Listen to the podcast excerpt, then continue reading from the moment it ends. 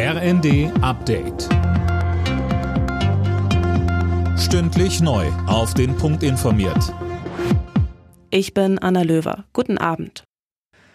Der schnelle NATO-Beitritt von Finnland und Schweden ist schon am ersten Tag ausgebremst worden. Sönke Röhling, der türkische Präsident Erdogan, hat mit seiner Drohung ernst gemacht. Ja, die beiden Staaten hatten am Morgen offiziell die Mitgliedschaft beantragt und eigentlich sollte der Aufnahmeprozess danach sofort starten.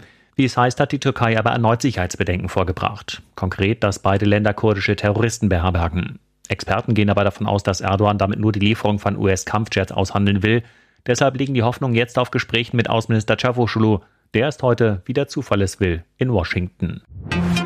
Damit der XXL-Bundestag wieder schrumpft, will die Ampelkoalition das Wahlrecht neu gestalten. Mit den Überhang- und Ausgleichsmandaten, die das Parlament aufblähen, soll Schluss sein.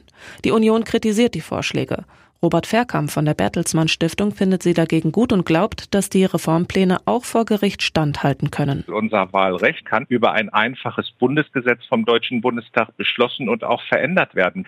Das Bundeswahlrecht muss allerdings den Wahlrechtsgrundsätzen entsprechen. Und da kann ich nicht erkennen, warum dieser neue Vorschlag, der da jetzt vorgelegt worden ist, warum der verfassungswidrig sein soll. Drei Tage nach der Landtagswahl in Nordrhein-Westfalen sind CDU und Grüne in Düsseldorf zu einem ersten Treffen zusammengekommen. Es war ein erstes gutes Gespräch, so Ministerpräsident Wüst im Anschluss. Die Ergebnisse würden nun in den Parteien ausgewertet. Eine Kinderklicke aus München hat fast 15.000 Euro in Bar gefunden und einen Großteil davon verprasst. Die Gruppe ging bowlen und essen, kaufte Schmuck und einen E-Scooter. Die Eltern wurden skeptisch und gingen mit den Jungen und Mädchen zur Polizei. Alle Nachrichten auf rnd.de